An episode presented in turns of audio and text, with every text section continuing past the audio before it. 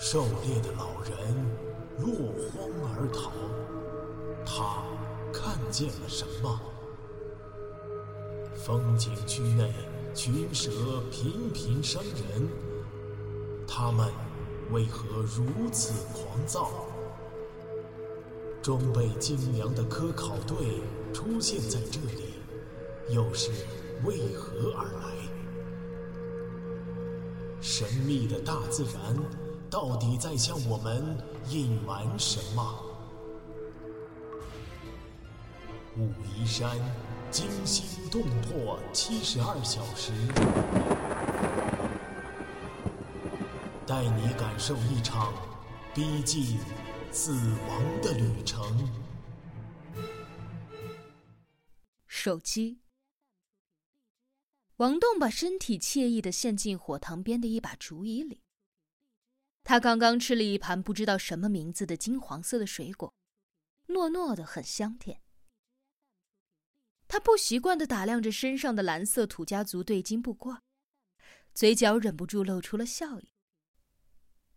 半个小时前，他们离开了刀疤男人的家。四娃带他去了村寨后的一处清泉，让他洗了个澡。说是洗澡，其实只是洗了头、脸和手脚。身上有伤口，不敢沾水。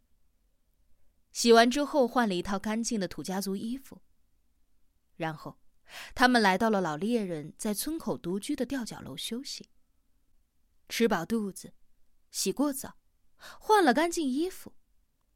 这和昨天还遍体鳞伤、一身臭泥滚在蛇窝里的境遇天壤之别。王栋的心情变得异常的舒畅，以至于根本都没有在意，眼前的四娃还是那么的郁郁寡欢。我感觉又活过来了，四娃兄弟，真是太谢谢你和爷爷了。王栋诚恳的表示：“没什么，等你休息好了就上路吧。”四娃正蹲在门口对着亮，比划着一把短刀的刀锋，头没有转过来。在路上，四娃已经告诉王栋这里的情况。这个小村寨位于武陵山脉的中段，距离最近的另一个土家族村寨有二十公里山路，是一个几乎与世隔绝的原始山寨。寨子没有名字，全寨人都姓田，一共十几户，四十余口人。四娃告诉王栋，从这里要到达最近的大城市。土家族苗族自治州的首府吉首市，需要分几步。首先，步行四五个小时的山路到最近的谭家寨，晚上住在那里。接着，第二天再从谭家寨出发，前往十公里处的石炉乡，到了那儿就有交通工具了。最后，从石炉乡到达吉首市。屋里只有他和四娃两个人。老人不在，他去帮王栋联系同伴。有一户人家的男主人今天要去谭家寨交换山货，正好顺便带上王栋。王栋心里预判着行程，琢磨着自己明天的这个时候就可以打电话了。心里有底之后，他开始轻松的观察四周。这间房子的摆设和刀疤男子家差不多，火塘，神龛。神龛上的神物不一样。他记得刀疤男子家供的是一只木雕的白虎，而爷爷家则是一只木雕的蛇。相貌狰狞，张牙咧嘴，刀工很粗糙，也有一点不合比例。蛇的头部太大了。对面的屋壁上挂着一张抢眼的豹皮，豹皮足有三米长，很完整。从头到四爪，尾巴一样不缺，兀自能够显出几分生前的凶猛。王栋赞叹不已，这一定是老猎人最为得意的猎物。这么大的金钱豹，现在肯定绝迹了。不知道现在几点了？王栋看着窗门外的天色，随口说道。然后。王栋吃惊的看到四娃从怀里掏出了一部手机。快到中午了，现在是十一点。四娃看了看手机之后回答：“你有手机？”王栋的眼珠子差点掉出来，不由得挺直了脊背，足以发出了吱呀一声。怎么？四娃忽然反应过来，笑了笑：“啊，忘记告诉你了，你要打电话吗？电快不足了，这里没办法充电。”太好了，太好了！我要打个电话。王栋激动的站起身来，接过手机，是老款的诺基亚。他迫不及待的拨通了那个烂熟于心的号码。明明，你在哪儿啊？嘟嘟嘟，忙音。连试了几次，明明的手机就是打不通。王栋急得满头汗。四娃在旁边解释说，可能是信号不好。在山区，这是常事儿。王栋想了一想，拨通了另外的一个号码。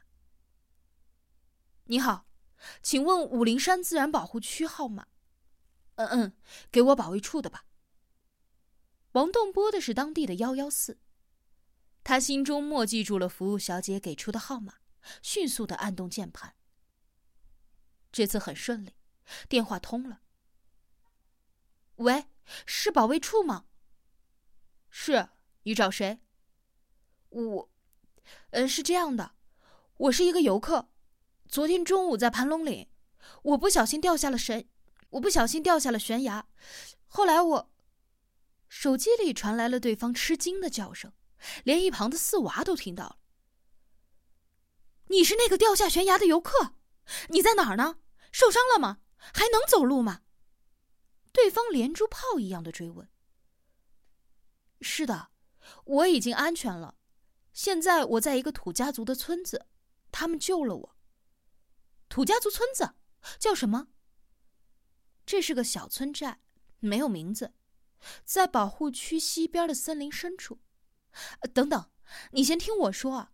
你们知道我掉牙的事情对吗？是不是有一个女孩打电话报的警？王栋屏住呼吸，等待回答。是啊，说是你女朋友，他，他在哪儿啊？在你们那儿吗？请叫他来接电话。哦，他不在这儿，他和我们的江处长一起找你去了。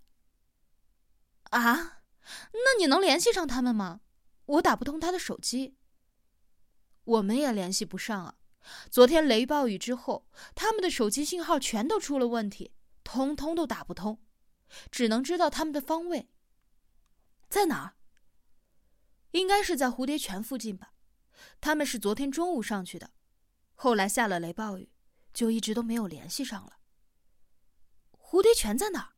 山脚下吗？告诉你也没有用啊，搜救队都进不去，路塌方，堵住了。好了，我要挂电话了。我们今天这事可多了。等等！王栋大喊了起来。你是说从昨天到现在都没有人去接应他们吗？那他们还安全吗？你放心，他和江处长在一起，还有我们保卫处的另外两个同事，我们一直都在联系他们。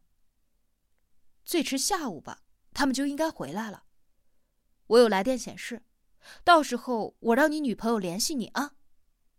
手机突然发出了“滴”的一声短响，电池报警了。啊，那那请你们确保他安全，拜托了。您贵姓啊？我姓张。好了，不说了。该死的蛇！蛇！王栋焦急的大喊：“你说什么蛇？那有蛇吗？今天早上全部都出来了，咬伤了可多的游客呢。我要去接电话了，再联系吧。”电话咔嚓的挂断了。喂喂。这时，一阵连续的滴滴报警声之后，屏幕暗了下去，手机自动关机了，电池告罄。王栋呆在原地，目光茫然。四娃的脸色同样难看，他听到了那个刻骨铭心的字眼：“你，走了，走了。”这时脚步声响，老猎人上了楼，他一边对王栋说话。一边打着出门的手势，显然他已经联系好那家人了。王栋忽然问：“爷爷，您知道蝴蝶泉在哪儿吗？我记得你的地图上有一处画着蝴蝶，是那儿吗？”老人没听懂，将眼睛转向仍然蹲在地上的四娃，四娃却像没有听见一样，低头沉思着什么。王栋催促道：“四娃兄弟，你说给爷爷听啊！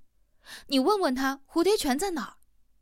我女朋友困在那儿了，我很担心。”四娃的肩头轻轻的抽搐了一下，还是没有吭声，连低头的姿势都没有变。喂，你听见了没有啊？王栋激动了起来，冲着四娃大喊：“我女朋友担心我，就去悬崖下面找我了。可现在我却联系不上她，那有好多蛇呀，太危险了。你理解我的心情吗？”王栋猛地止住了话音，因为他吃惊的看到四娃抬起了头，两行泪水滚落了腮边。我理解。四娃抽泣了起来。声音变得嘶哑而悲凉。你女朋友有危险，可我呢？我的女朋友已经已经不在了，他死了呀！王栋呆住了。老人悄无声息的走到了四娃的身边，生硬的说：“孩子，说。”